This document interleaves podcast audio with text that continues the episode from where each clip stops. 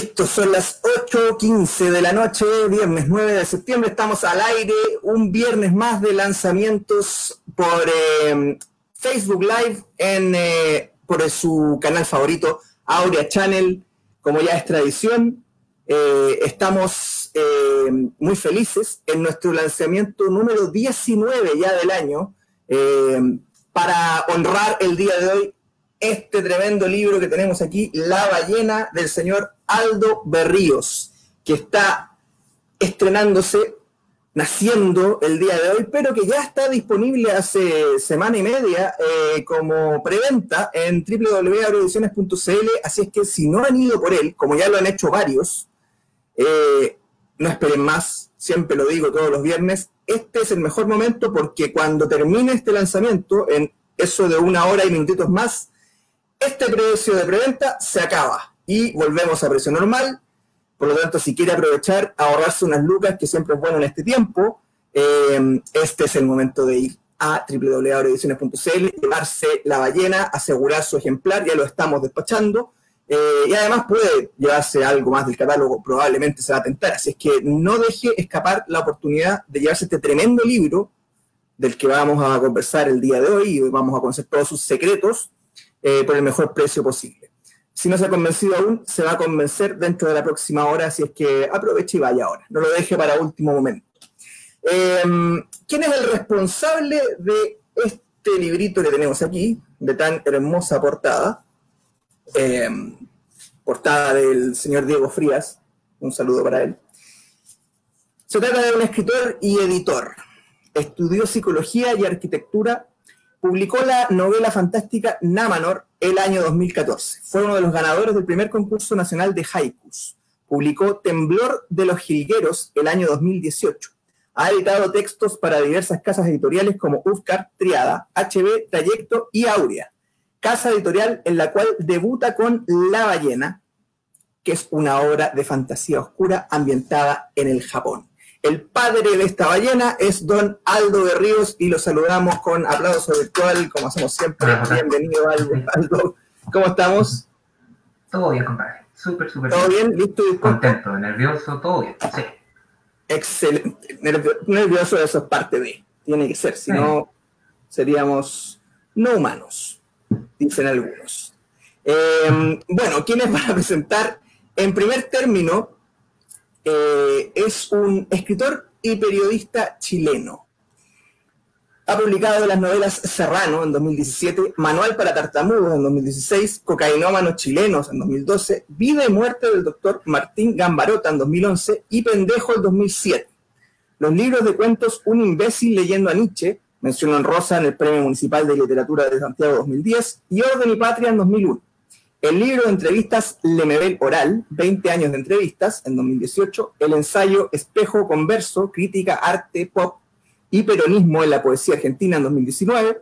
Y en unas semanas estará en las librerías argentinas con La Caída del Jaguar, Crónica del Estallido Social en Chile. Escribe en medios de Argentina y Chile. Y desde 2011 vive y trabaja en Buenos Aires. Estamos hablando de don Gonzalo León un aplauso virtual y bienvenido, Gonzalo. Muchas gracias por estar con nosotros. Hola, ¿cómo están? Eh, con muchas gracias por la invitación a Aldo, ¿no?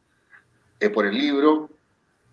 Eh, que es, cosa rara que, en primer lugar, ¿no? que me hayan pedido leer un, libro de, entre comillas, como lo presentaste tú, ¿no? De género, ¿no? Y por eso que yo no lo leí desde ese punto de vista, o sea, yo no lo leí como, es fantástico, ¿no? O sea, Perfecto. quizás no leías... No, pero, no, no, pero es, es, una apreciación de, de lectura, ¿no? Sí, dime. No, perfecto, perfecto. Eh, te doy el paso inmediato. Vamos a presentar a quien te va a acompañar, eh, que nació en Victoria en 1974 obviamente un escritor también, ha publicado las novelas Logia, El Verbo Kaisman, Salisbury, Andinia, El Cáliz Secreto e Historia Monstruosa de Chile, la mayoría de ellas por Planeta. Es autor además de las novelas gráficas 1899, 1959, Mocha Dick y Alex Demo, y de la trilogía de libros infantiles de Max Urdemales. También ha publicado la serie de ensayos sobre los mitos y leyendas del Chile mágico, dioses chilenos y alienígenas chilenos. Prepara una novela gráfica sobre Pinochet que será publicada en 2021 y trabaja en guiones para tres proyectos de serie de TV, uno de ellos para HBO. Además, está muy próximo a semanas y días de su preventa de lanzar disfrazados por Aurea Ediciones. Estamos hablando del señor Francisco Ortega. Bienvenido, Pancho. Gracias por acompañarnos. No, gracias a ustedes por la, por la invitación y por el, el gusto de leer este libro que, bueno, cuando me toque hablar voy a, voy a contar lo que me pasó leyendo el libro y las casualidades que se dieron leyendo este libro. Fantástico. Bueno, vamos entonces, sin más, a lanzarnos de de piquero a este océano de la ballena y le doy ahora sí la palabra para que explaye todo lo que quiera. Don Gonzalo, por favor, el lanzamiento suyo.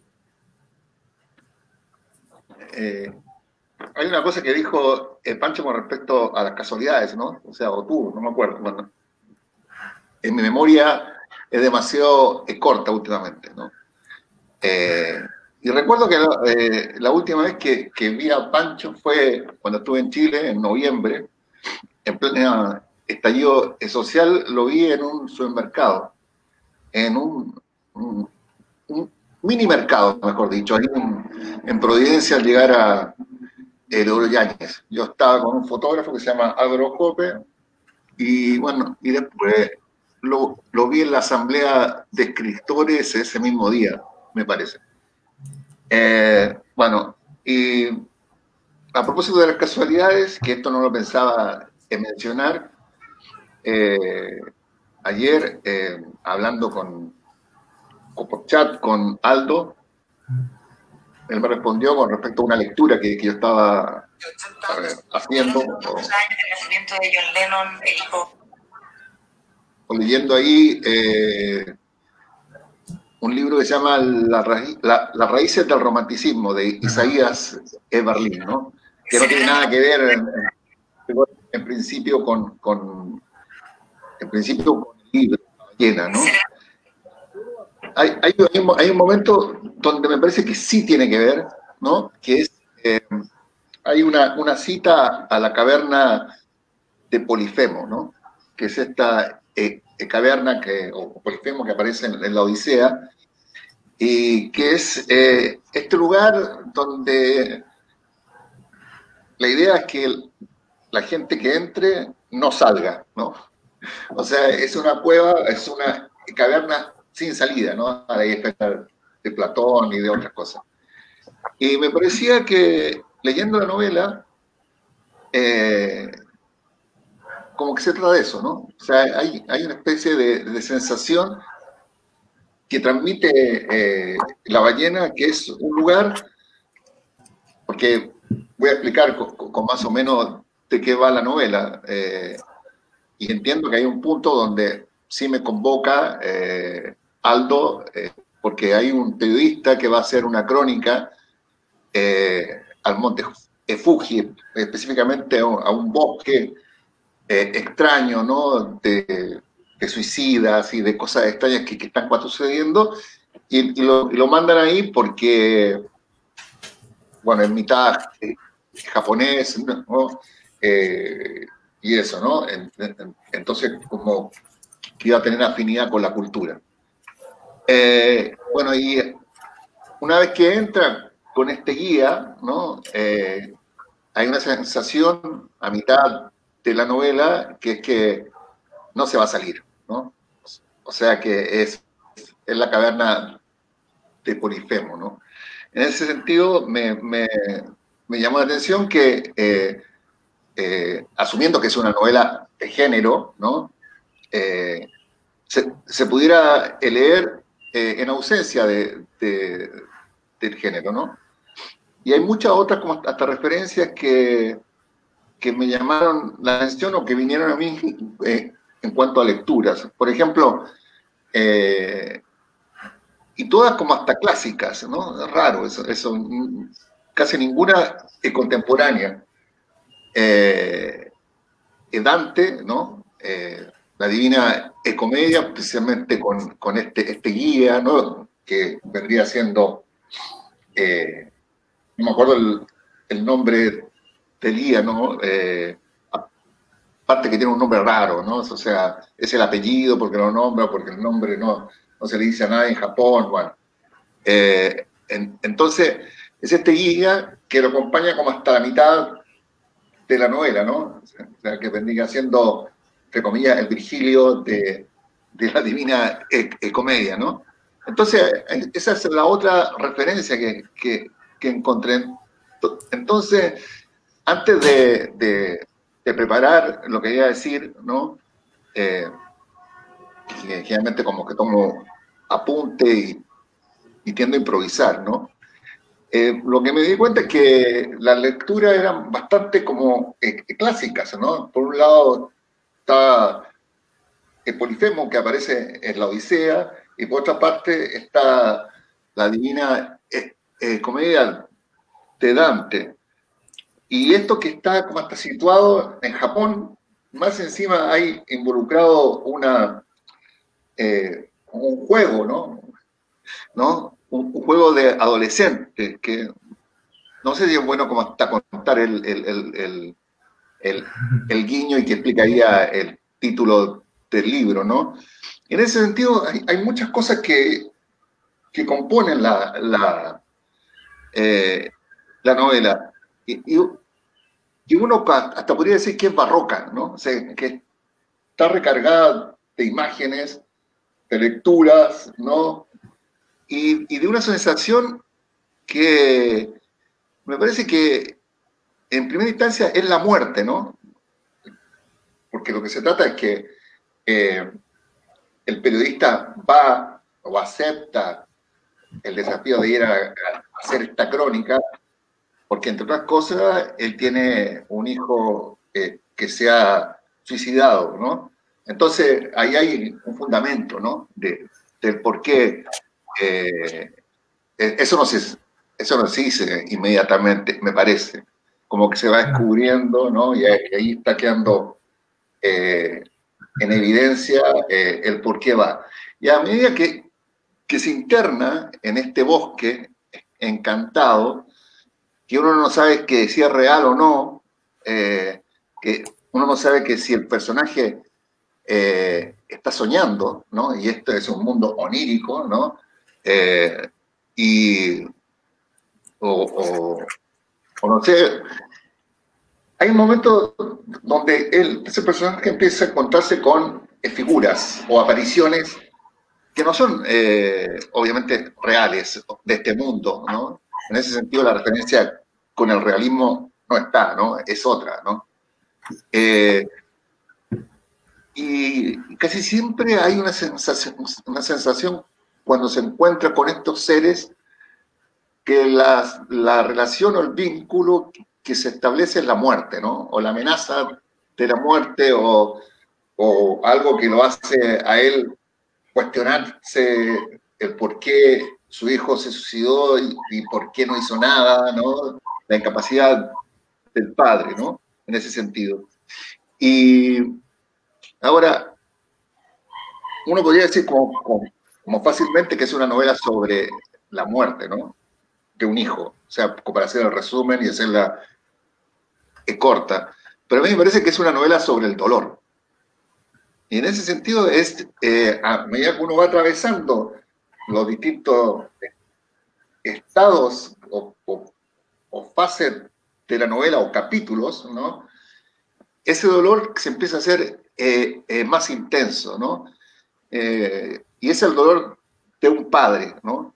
Y es un dolor inexplicable. Y, en tanto inexplicable, me parece que está bien el género fantástico, ¿no? Ahí se entiende, o sea, porque un dolor así, ¿no?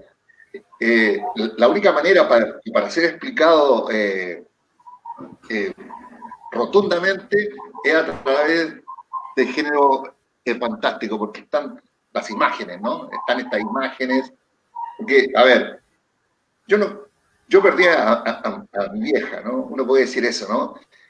Y, contar algo, ¿no? Con respecto, ay, sí, se murió mi vieja y, y sufro, ¿no? Pero además de eso, literariamente hay que, hay que hacer otra reelaboración para que sea interesante, ¿no? O sea, para que uno lo lea.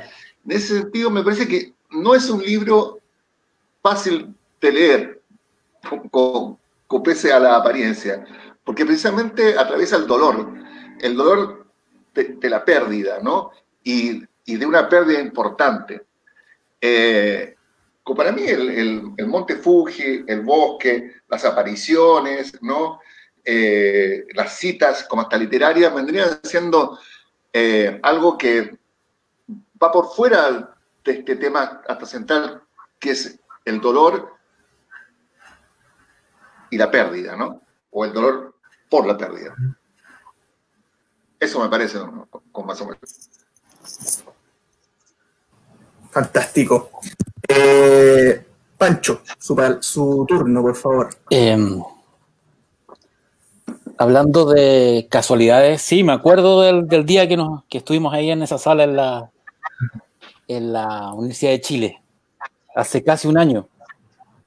Es, es simbólico y bonito eh, presentar libros este año, tan raro, ¿no? Es un año tan eh, que, despertó tan fuerte eh, el año pasado en, lo que es Chile y luego todo lo que, lo que, lo que ha pasado con la pandemia, pero que se, se, sigan publicando libros, que sigan apareciendo libros y que sigan habiendo lectores, encuentro que habla muy bien de, de lo que está pasando y que y, al mismo tiempo es nuestro, nuestra manera de agarrarnos también y de pelear, es una de las maneras de pelear, sacar libros. Em, casualidades, el, cuando, cuando Aldo me... Hoy tengo, tengo rebote. Sí. Me saco esto. ¿Me escuchan o no? Sí. sí. Yo sí. Es que cuando Aldo me, me, me envía el, el, manuscrito, o sea, el, el, PDF antes de, de, que, de, poder, de poder tener el libro material, eh, acababa de ver un documental.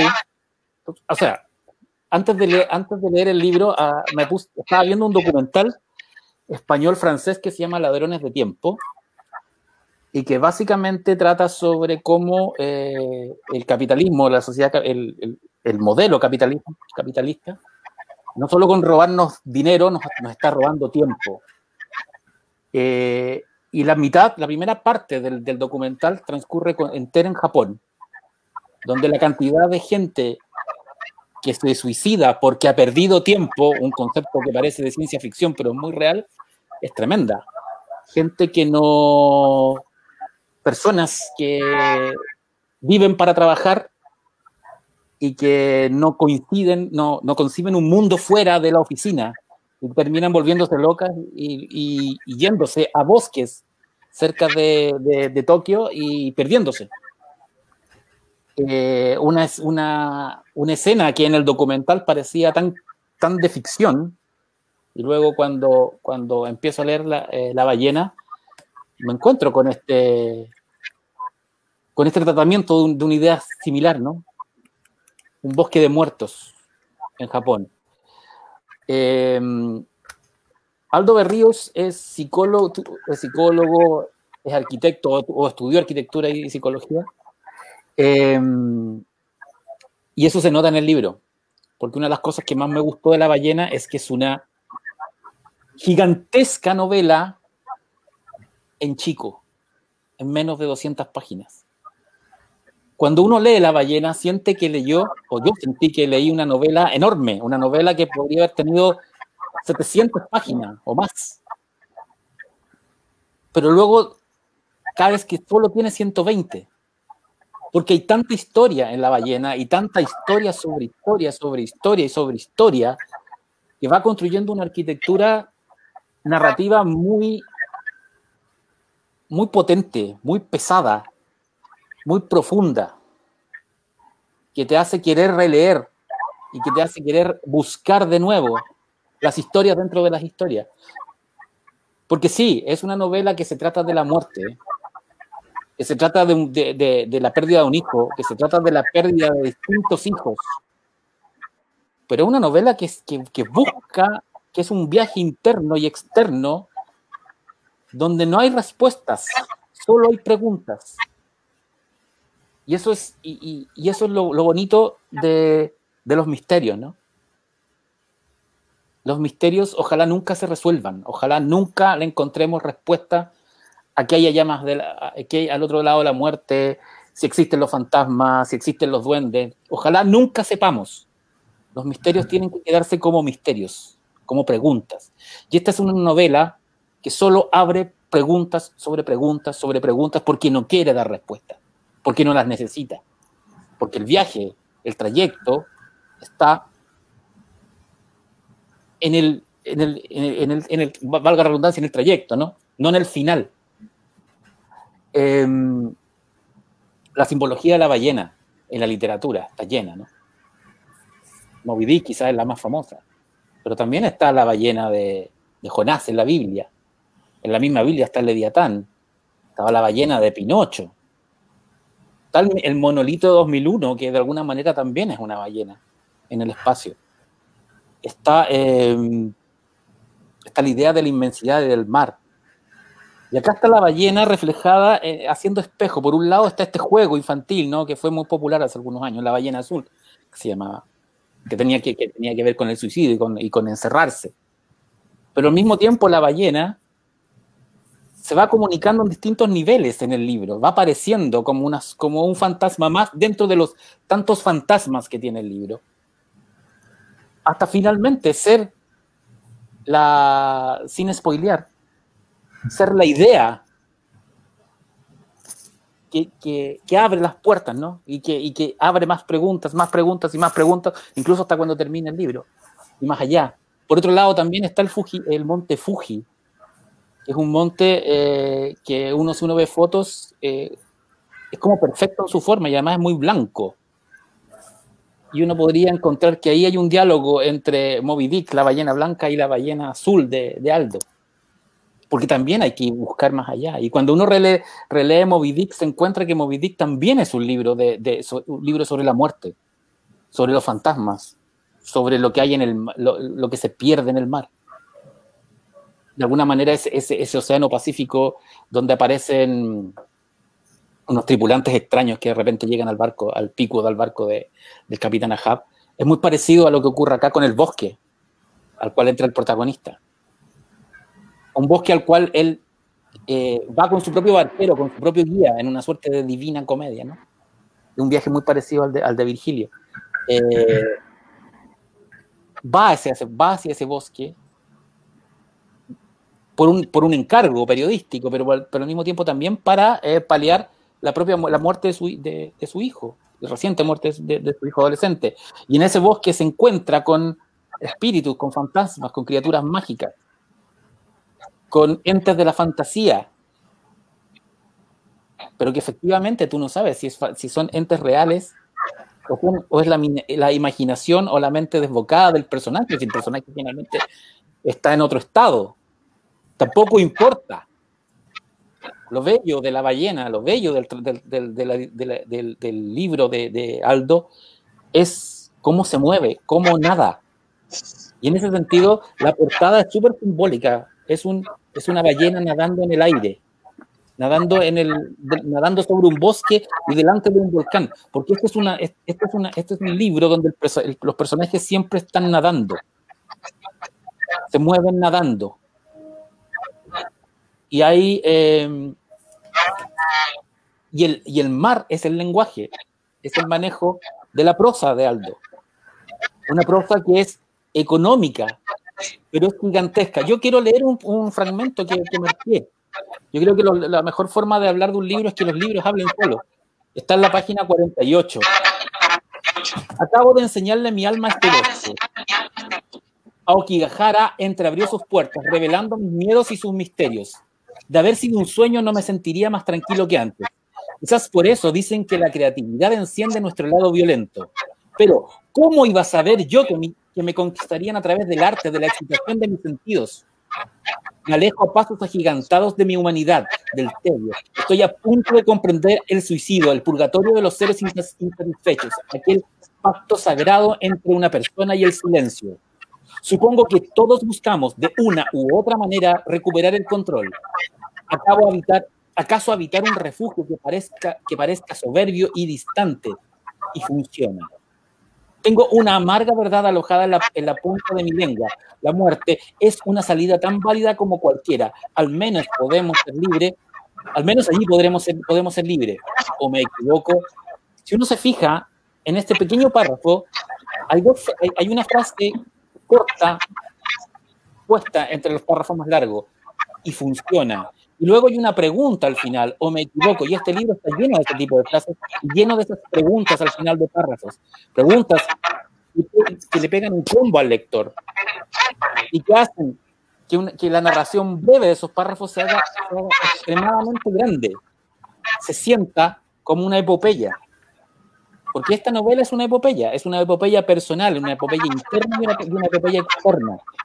Y en ese sentido creo que Aldo entendió muy bien y lo logró, literariamente lo logró, que es algo muy, muy difícil, construir una, una, una, una narración con una arquitectura en que, en, que la historia que te propone es tremenda, es gigantesca, pero la mete en pocas páginas.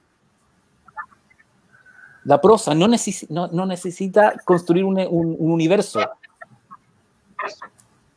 Lo hacen económicamente con economía, pero al mismo tiempo con grandeza. Y creo que eso es lo que, lo que, lo que más me gustó de este libro.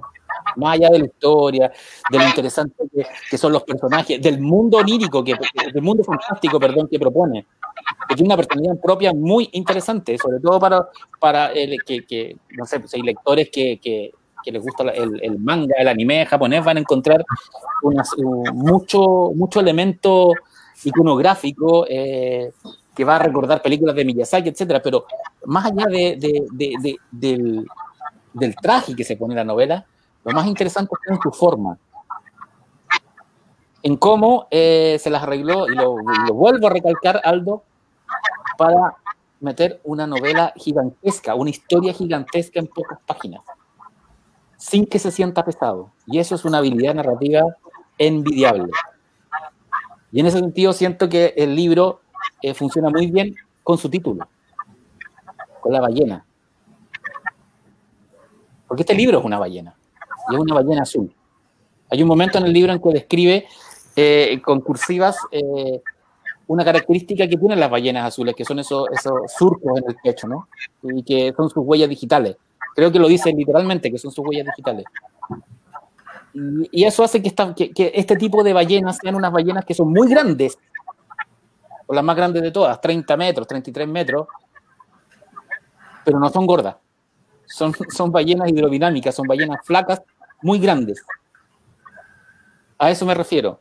Este libro es tremendamente grande, pero no es pesado.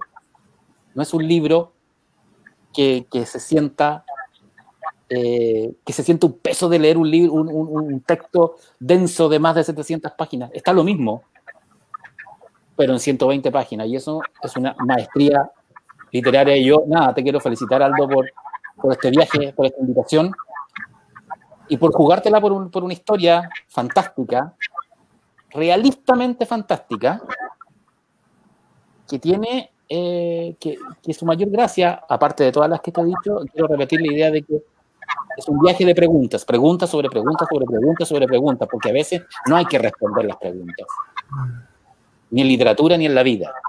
Y en ese sentido, eh, la ballena eh, creo que golea en esa dimensión. Es una aventura interna y externa donde tanto el protagonista y el narrador como el lector solo va a encontrar preguntas y va a entender, insisto, y lo subrayo, que al final a veces, no, al final de, de, un viaje no es necesario tener una respuesta, sino otra pregunta. Muchas gracias por, por, la, por, por la aventura de leer el libro y por la invitación. Bueno, a propósito de preguntas, si alguno de los dos tiene una pregunta que lanzarle a Donaldo para que se explaye y parta con su conversación, puede hacerla, por favor. Sí, a mí me gustaría saber si, sí. si tu relación con Japón. ¿De dónde nació? Eh, yo creo que empezó desde el, desde que leí un libro que se llama El elogio de la sombra, que me gustó mucho. Que habla un poco como que compara lo que es lo oriental versus lo occidental, ¿cierto? El tema, todo eso como de, de limpiar, de nosotros tenemos esa tendencia como a que todos los espacios tienen que estar limpios, que tienen que ser perfectos, que tienen que ser como impolutos, y ellos no tienen eso. No, no. Siento que e, esa relación entre lo que es como lo, físico y lo que es eh, eh, lo personal, as, asumir un poco como la oscuridad que no tiene adentro, eh, era parte de lo que era el tema del libro. El tema del libro era como justamente ese, como reconciliarse con las partes menos socialmente aceptadas de cada uno. Porque siento que hoy en día como que hay mucho eso de, de tratar de aparentar perfección, de tratar de ser como, de usar máscaras, que eso está mucho en el libro, de, de, de, aparentar algo que uno no es, y que por detrás toda la gente tiene, tiene eso, eso como más velado, como más oculto, como más privado. Siento que el libro aborda muchos de esos temas como de la, de la misma forma, como en realidad respetando, eh, porque es inevitable envejecer, es inevitable la muerte, como decías tú, es inevitable ensuciar, es como todo parte de, de vivir, de vivir. Entonces siento que necesitaba escribir como acerca de eso, acerca de eso. Y, y, también siento que este libro está escrito como desde la visión, normalmente como que están los libros escritos desde el punto de vista de que el hijo tiene que recorrer el camino del padre, ponerse los zapatos del padre. Sí. En este caso es a la inversa, es el padre poniéndose los zapatos del hijo, eh, viviendo, experimentando lo que es, en este caso podría llamarse la depresión, la tristeza, como la, soledad, como el, no encajar.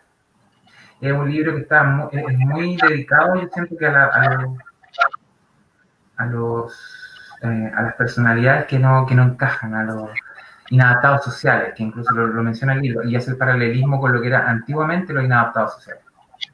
Que los iban a votar, en el caso de Japón, los iban a votar en los bosques, la gente que iba a ser pobre, que no iba a poder como sustentarse, para que murieran, para que murieran. Que de hecho dice un nombre que me parece que es el Uasute, que es como justamente deshacerse de la gente que no iba a poder sostenerse en la vida, y a ellos les dolía mucho porque igual había como un, conocimiento de que es todo comunitario, somos todos juntos, que es como lo que pasó un poco este año con, con, con, todo lo que pasó a principio de año especialmente.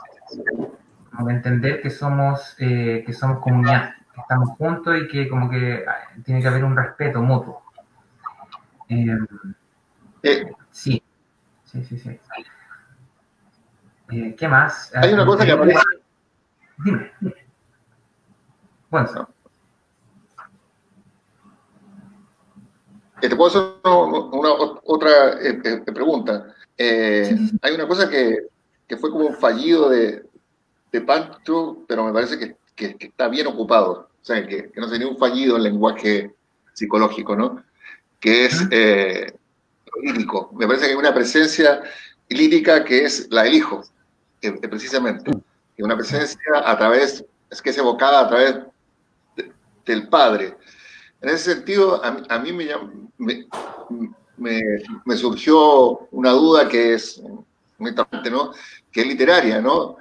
Eh, que es, ¿en qué momento decidiste tú, o sea, o sea, eh, eh, en qué medida o, o cuándo en la novela iba a aparecer el hijo, ¿no? Porque hay, hay una manera, hay un punto donde esa presencia lírica ya no es tan lírica, es, más fuerte, ¿no? Es como si, es como si fuera la voz del hijo, ya, así de, de, de, frentón, ¿no? Eh, como tuviste la tentación de hacerlo aparecer un poco antes, eh, eh, es que para mí, para, mí, para mí, Gonza, el libro siempre se trató como del viaje del padre porque mi hijo falleció hace algunos años en un accidente de tránsito. Y yo siempre fui, siempre he tenido problemas con el tema como de, de los conflictos como personales. Siempre, siempre, o sea, yo soy, para ser bien franco, como eh, eh, depresivo endógeno, ¿cachai? Entonces yo siempre como que le cargué esa mano como a mi viejo. Entonces para mí este es como libro a la inversa, ¿me entiendes? es un libro a la inversa desde el punto de vista de lo que podría haber sido. Podría haber sido si es que hubieran pasado las cosas completamente al revés. Eh, respecto al hijo, eh, sí, yo siento que al final es como, es como muy, ¿se podría decir emotivo? Emotivo eh, el, el, encuentro y la respuesta que se le da respecto a lo que, lo que fue el destino, porque aquí se habla mucho del destino de los suicidas, de en qué terminan, en, en, cuál, es, cuál es el destino de la penitencia, de, de, estar como buscando la muerte, de estar como adentrándose, de estar interesado en ese mundo como de lo oscuro. Pero sí, yo creo que está escrito como, bien, bien, siendo bien, bien franco, como desde ese punto de vista. Eh, sí, yo creo que el libro aborda mucho como el tema de las carencias espirituales, como el tema de la oscuridad, como uno y otra vez eso, como lo que te decía yo, como el elogio de la sombra y de, la imperfección. Eh, porque yo siento que lo, lo comentábamos con, con, Gonzalo con respecto al romanticismo, con lo que vino después del existencialismo, eh, cómo, viene una caída, cómo viene una caída desde el punto de vista de lo que es eh, jugársela, jugársela, porque el romanticismo para mí en el fondo es el, no, no, es solamente como el amor romántico y todo, no, por supuesto que no, pero sí va como el tema de poner todas las fichas en una parte con todo el riesgo o, éxito que pueda como conllevar eso, ¿cachai?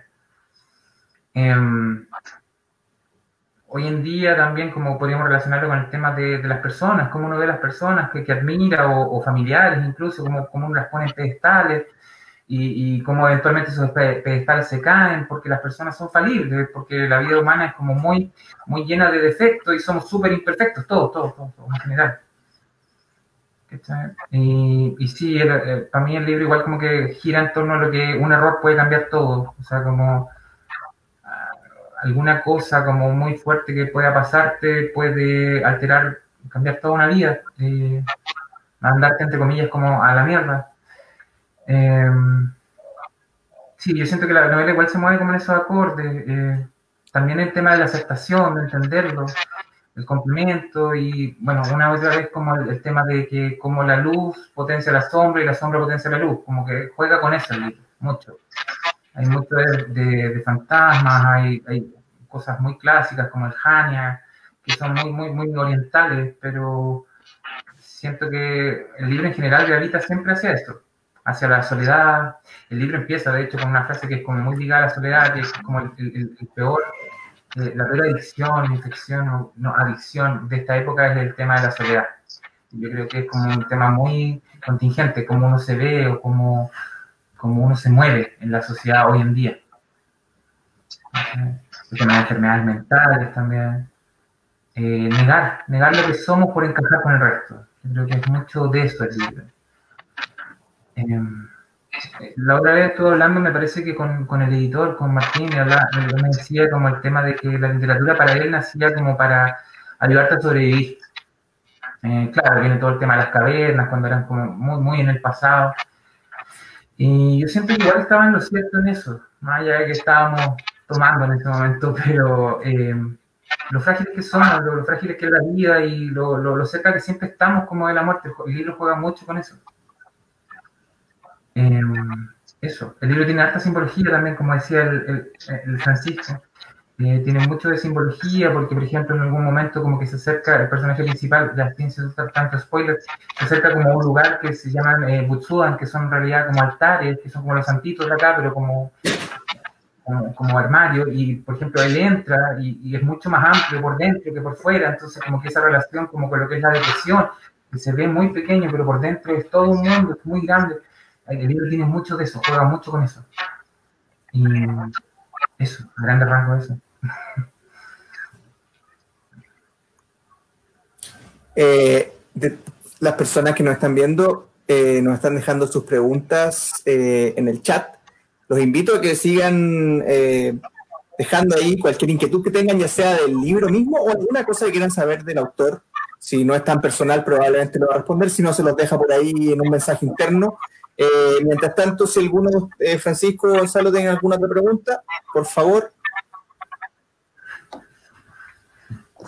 Sí, yo quiero saber, me gustaría saber eh, cuáles fueron tus lecturas mientras escribías este libro?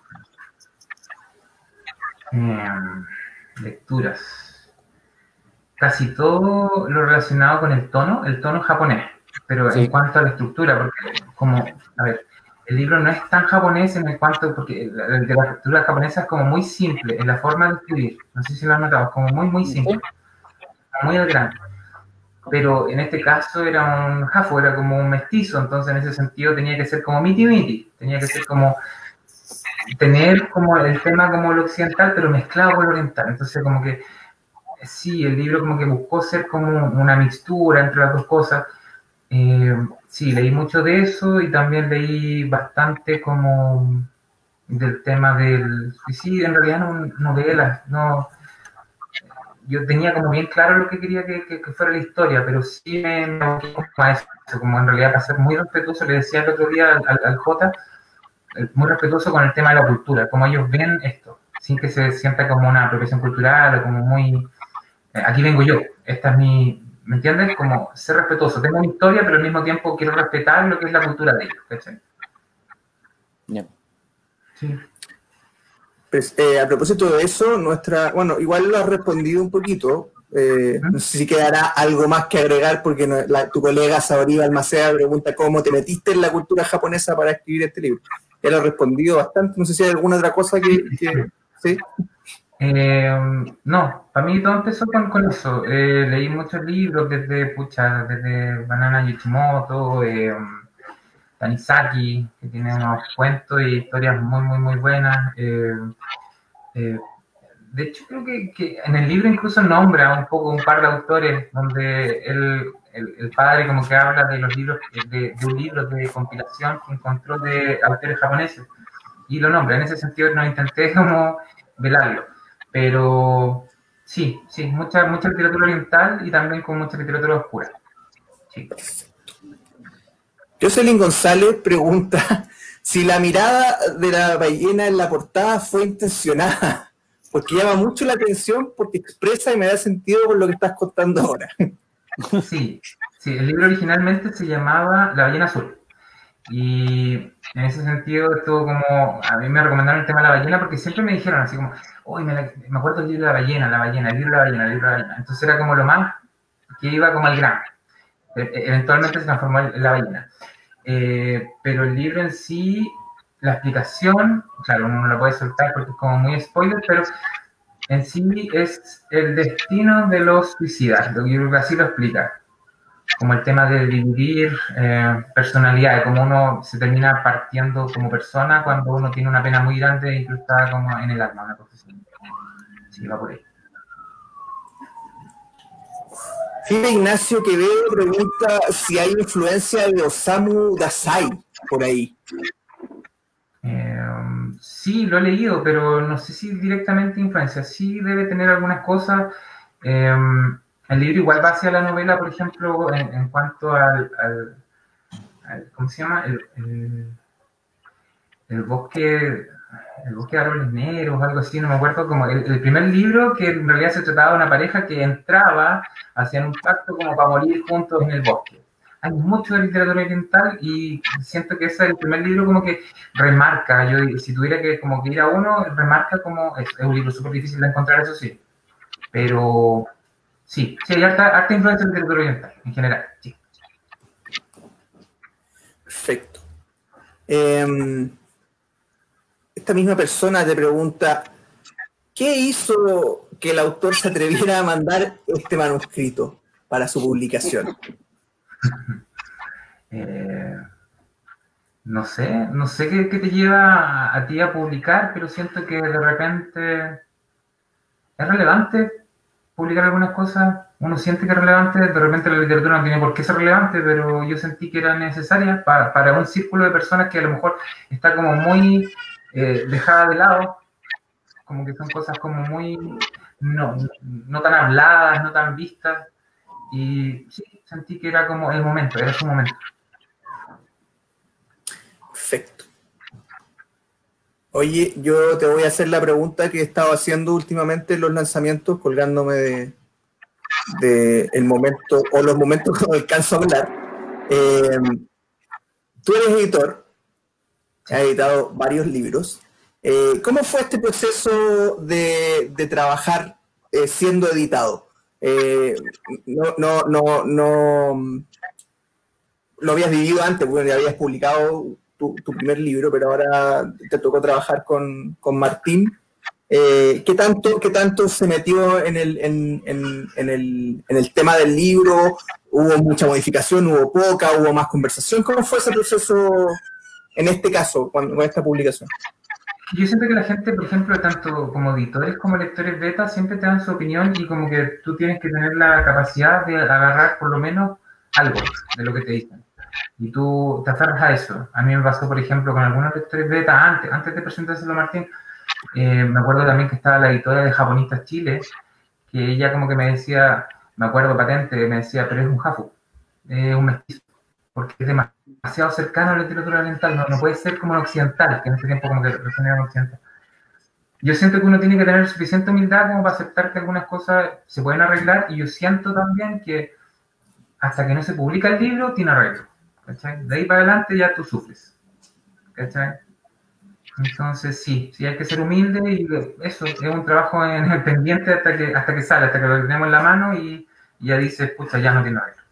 ¿cachai? Perfecto. Gonzalo, ¿alguna otra pregunta?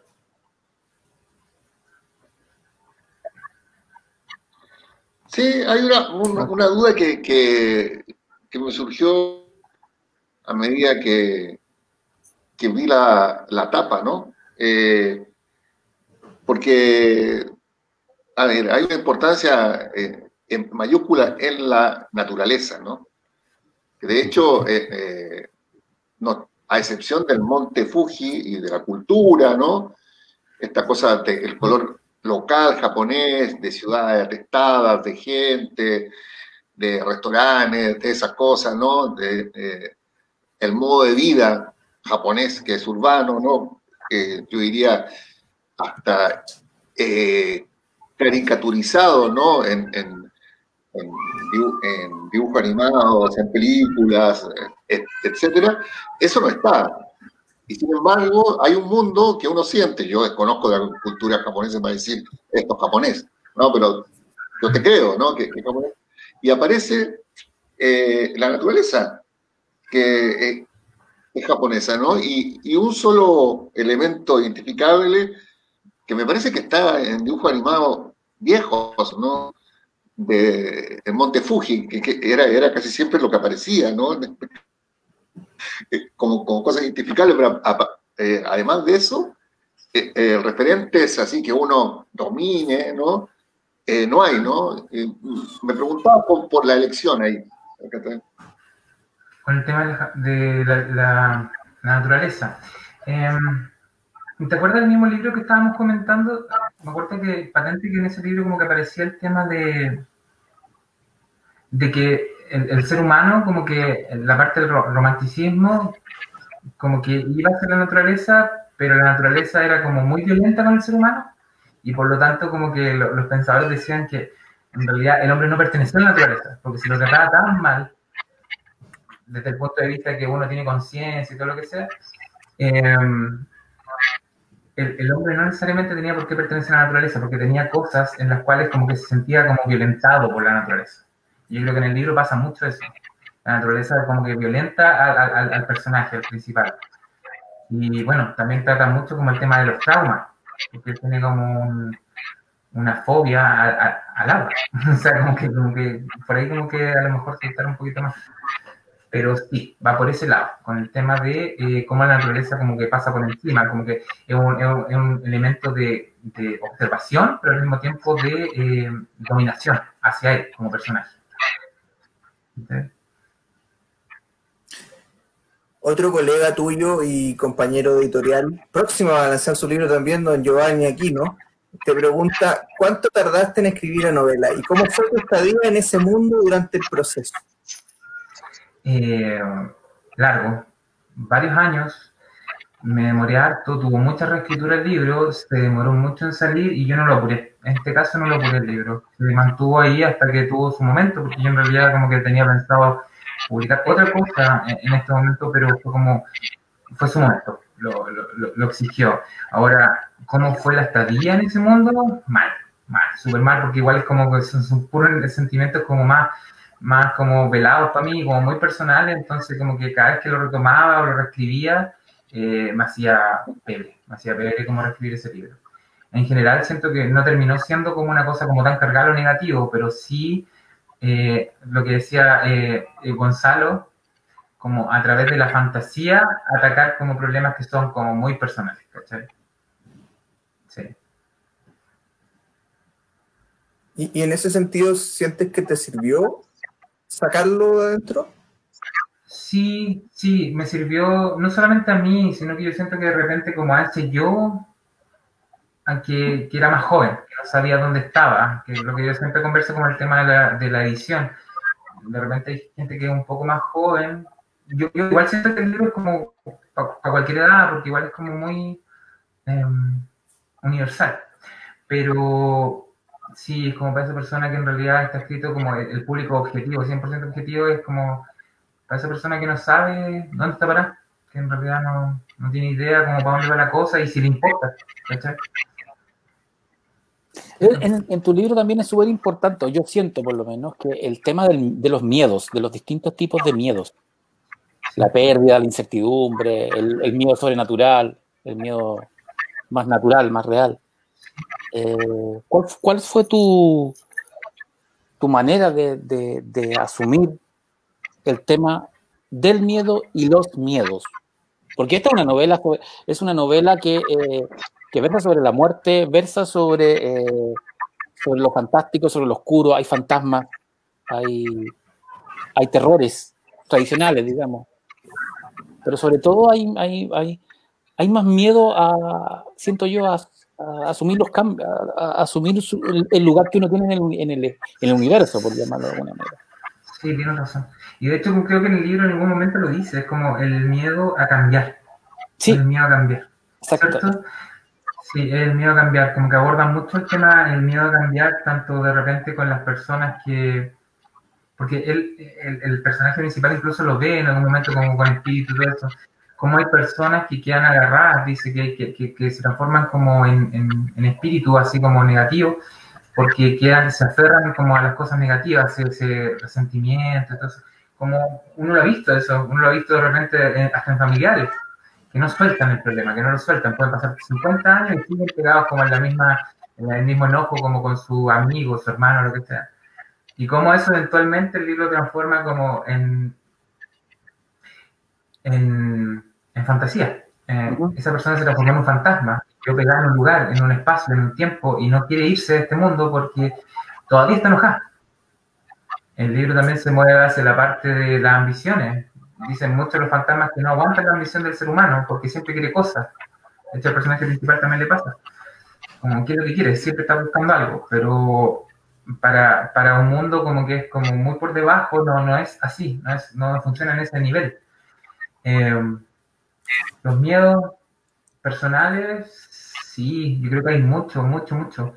No sé si te acuerdas, bueno, no, mejor no hablar, pero como hay, hay, un tramo donde como que hay, hay ciertos personajes que le hablan al personaje principal y que le hablan literalmente en las cosas que se le dicen a los adolescentes cuando están mal. Sí. Porque aquí no se permite, no se permite estar mal. Sí. Eh, es parte de vida personal y parte de lo que es fantasía. También hay como muchas cosas como más luminosas. Traté de jugar mucho con lo luminoso y lo oscuro, para que no fuera como muy cargado por una parte. Pero sí, Buenísimo.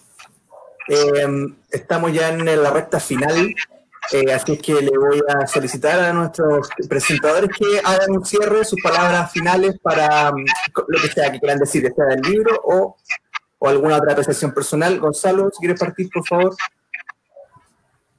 No, no sé, que, que lo compren, ¿no? o sea, me, me, parece que es, eso hay que decir, que si está en periodo de preventa, ¿no? Me parece que va a estar algo más caro en librería, ¿no? Eh, me parece que es, es, una inversión, ¿no? Y, en tiempos de pandemia es lo donde hay poco dinero, bueno, eh, que compren, ¿no? el leer, eh, además alimenta, ¿no? Simbólicamente, ¿no? Espiritualmente, no estoy hablando de. No se, no se coman los libros, por favor. No. Ah, no, sí, bueno. no, no funciona. Perfecto, gracias, Gonzalo. Pancho, Habría que colocar eso, eso atrás de los libros. sí, una referencia. No, yo doy, te doy las gracias, Jota, por la invitación a presentar el libro, eh, por encontrarme con Gonzalo y también a Aldo por, el placer de leer este libro. Eh, lo quiero felicitar porque es un libro muy, muy bonito, muy bello. Eh, y me uno a las palabras de Gonzalo. Busquen el libro, busquen a, Aldo Berríos. Se van a sorprender con el libro. Eh, es una aventura externa e interna. Eh, está llena de fantasmas morales y sobrenaturales, que es una, una buena amalgama. Y nada, eso. Un abrazo a todos y se pueden comer el libro. No literalmente, por favor. Aldo, sus palabras finales. Eh, nada, quiero darle las gracias a todas las personas que estuvieron, también a, a Gonzalo, a Francisco, por darse el tiempo y la atención como de, de acompañarme, a Jota, a Martín, a todo lo que es de eh, Aurea, por habérsela jugado por un proyecto que es como bien distinto. Y eso, más allá de todo, eh, hay una parte del libro que dice que todo lo que traigas contigo, el bosque es el libro. Todo lo que traigas contigo, el libro te lo va a tirar encima. Si tú traes como, va a alimentar tu, tu pena si es que tú lo tienes, o si no, como si quieres entender también. El, libro va a jugar mucho contigo. Así que los dejo súper cordialmente invitados a, leerlo y muchas gracias por, por la presentación. Excelente. Bueno, quiero agradecer obviamente a Gonzalo León, Francisco Ortega por habernos acompañado esta tarde noche. Eh, muy valiosos sus comentarios, obviamente como siempre. Quiero agradecerle a Aldo por habernos entregado a este hijito literario. Eh, estamos muy felices de que, de que haya encontrado su casa aquí. Eh, Aldo está trabajando con nosotros también, metiendo su mano en muchos otros libros dentro de, de la colección de Aurea. Eh, ahora que ya lo conocen, puede que lo encuentren en alguno de los créditos de algún libro que les gustó mucho, donde eh, Aldo estuvo corrigiendo. Así es que nada, estamos felices, estamos eh, expectantes de lo que pueda venir también. Aldo tiene mucho, mucho más que entregar. Eh, y esperamos que, que lo pueda seguir entregando y que ojalá siga siendo aquí su casa porque tiene un lugar donde siempre va a ser bienvenido eh, y donde eh, valoramos mucho, valoramos mucho que exista este tipo de historias que se puedan contar y que estén a, la- a disposición de la mayoría de las personas eh, de una forma mucho más masiva, eh, porque de verdad creemos que esto necesita más exposición eh, y que esté y que llegue a más personas, no que sea algo que, que solamente algunos conocen y que, y que es de un circuito muy cerrado. Eh, necesita más, más, más lectores. Así que esa es nuestra misión y en eso estamos eh, trabajando duro. Les quiero agradecer también a todas las personas que nos acompañaron. Tuvimos gran audiencia el día de hoy. Eh, como siempre, todos los viernes, los aureadictos, las aureadictas que están ahí pegados, no se han perdido ni uno de los 19 lanzamientos, no se sigan perdiendo porque las- los próximos viernes siguen los lanzamientos. El próximo viernes vamos a estar con eh, don Ignacio Fritz, acompañado de Jesús Diamantino y Sergio Alejandro Amira. Van a estar presentando Splatterpunk, una, una obra que también es eh, fantasía oscura, pero va para otro extremo, totalmente más sangriento, violento, ultra violento, podrían decir algunos. Así que si les gusta esa parte y, O sea, Eh, conociendo, conociendo a Fritz, Sí, eh, tiene más.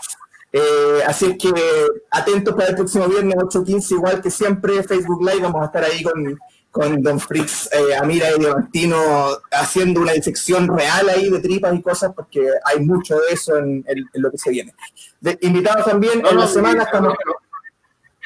¿Cómo? Lo que te puedo decir es que yo conozco a Ignacio hace eh, 20 años, así que un saludo para él, ¿no? El próximo viernes para que esté ahí bravo, comentarios.